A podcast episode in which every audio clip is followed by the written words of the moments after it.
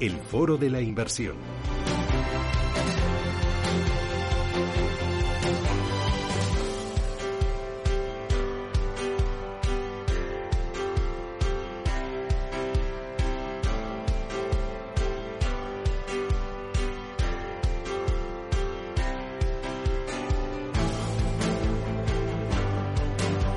Bueno, el próximo domingo 8 de marzo es el Día Internacional de la Mujer. Por eso, durante esta semana, también la próxima semana, estamos en este foro de la inversión mostrándoles distintos vehículos de inversión que eh, nos demuestran que la igualdad de género renta a inversores y renta también a empresas. Las gestoras están empezando a apostar, han empezado a apostar desde hace ya bastante tiempo por fondos que defienden la presencia de la mujer en las empresas empresas. Almudena Mendaza, ¿qué tal? Muy buenos días. Buenos días, Susana. Almudena Mendaza es directora de ventas para Iberia de Natixis Investment Managers. Y eh, vosotros en Natixis y en todas las gestoras que eh, tenéis bajo el paraguas de Natixis eh, Investment Managers, estáis apostando mucho desde hace muchos años por la inversión socialmente responsable y una de las patas es todo lo que tiene que ver con la gobernanza. Y dentro de la gobernanza, todo lo que significa la igualdad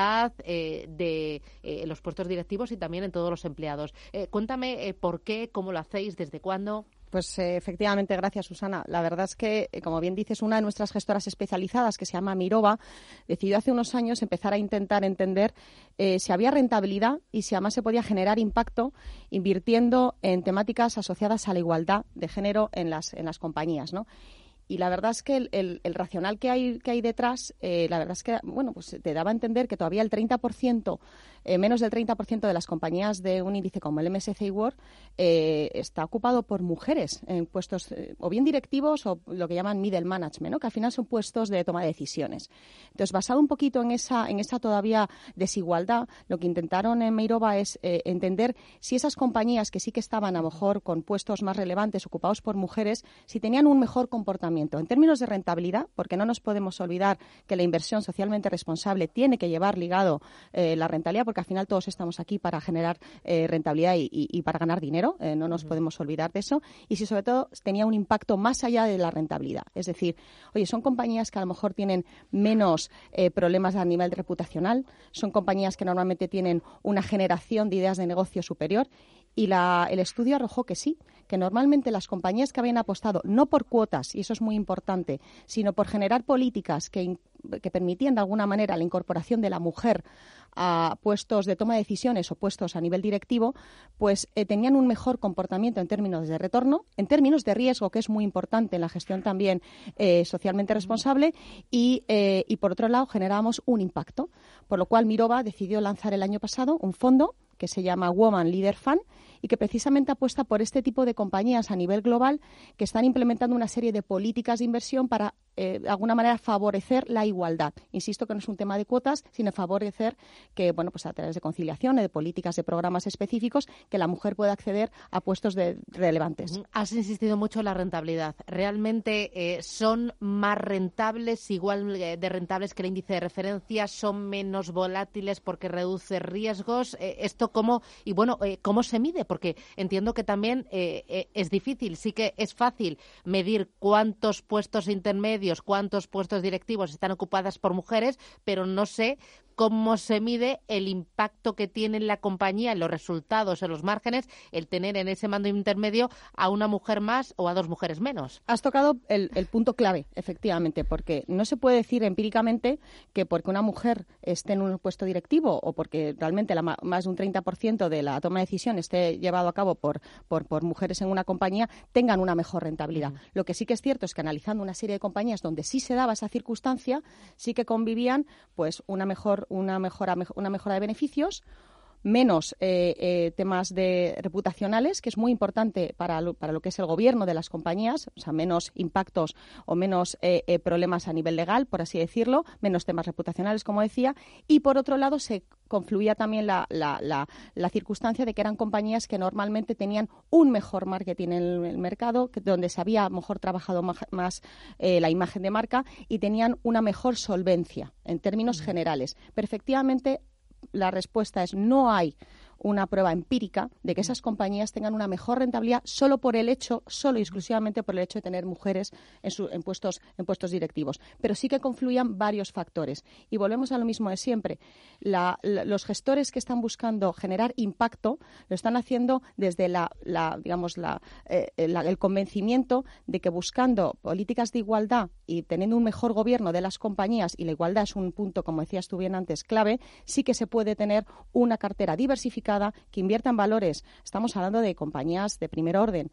¿eh? Y simplemente la diferencia entre las compañías que no están apostando por esa igualdad de género y las que sí están dando por resultado pues una mejor rentabilidad. Pero insisto, no hay una prueba empírica de que efectivamente solamente y únicamente por ese hecho tengan un mejor comportamiento en términos de mercado. Me hablabas de este vehículo de inversión, el Women Leader Fund. Eh, eh, ¿Hay más compañías norteamericanas porque ellas llevan desde hace mucho más años promoviendo el papel de la mujer en puestos directivos o, en puestos intermedios? No, la verdad es que está bastante diversificado.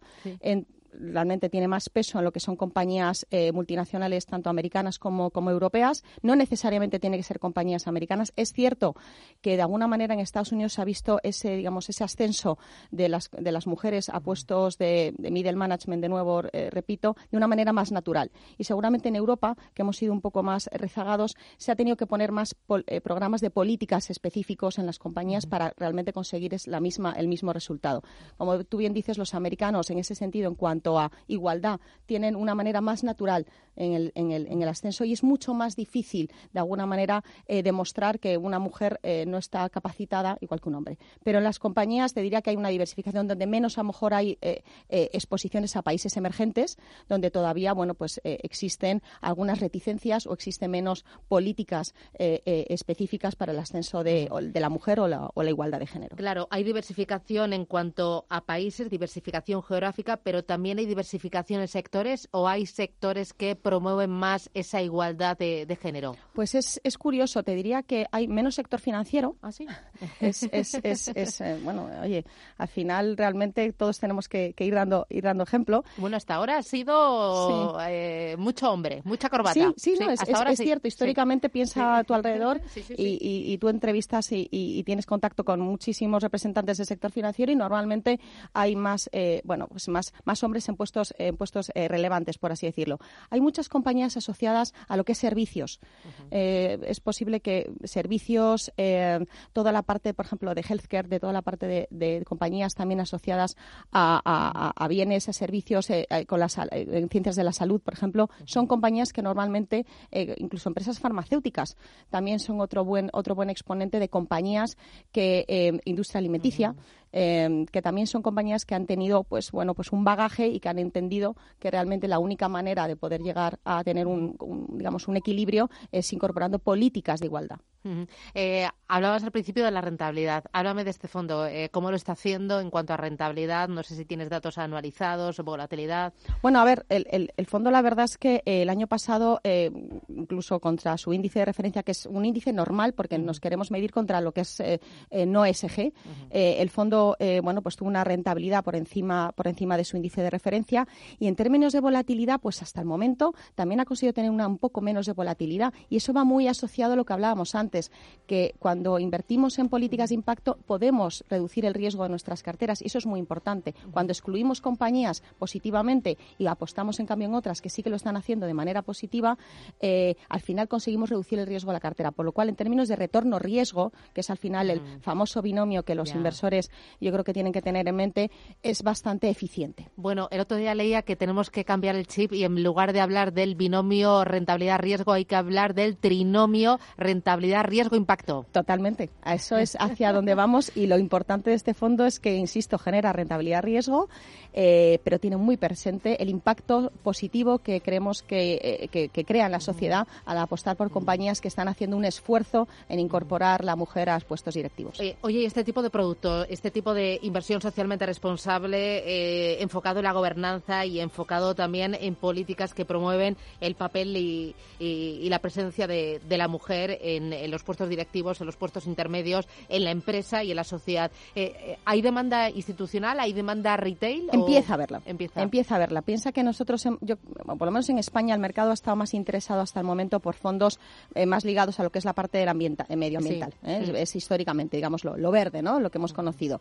Pero empieza a tener mucha importancia el apostar por alinear, digamos, mis intereses, mis valores con realmente con lo que está invirtiendo el gestor en el que estoy delegando eh, y el que estoy poniendo, digamos, mis, mis inversiones o mis ahorros, ¿no? Por lo cual empieza a haber una demanda más creciente en fondos que crean un impacto positivo en la parte de gobernanza y en la parte social. Es más difícilmente medible y esto da para otro mm. programa muy largo, como bien sabes, pero sí que es cierto que empezamos a ver a nivel institucional bastante interés. Y a nivel retail eh, va más lento, pero creemos que sí que es un tema que tiene mucho calado en una parte de los inversores. Bueno, aquí lo importante es el papel que estamos jugando, eh, intentar que al final el retail, el inversor final, lo conozca, que sepa que está aquí esta alternativa, que hay fondos, que hay empresas eh, y que uno con su inversión puede utilizar esa inversión como palanca para tener eh, un mundo mejor, ¿no? Ese es el futuro. el futuro es alinear tus intereses, como decía antes, tus valores, tus creencias, con realmente la inversión en la que estás haciendo. No es solamente un, término de, digamos, monetario.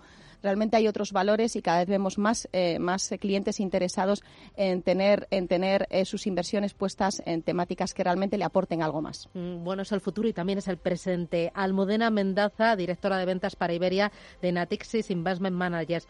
Un placer, gracias y feliz Día Internacional de la Mujer. Muchas gracias. Hasta pronto.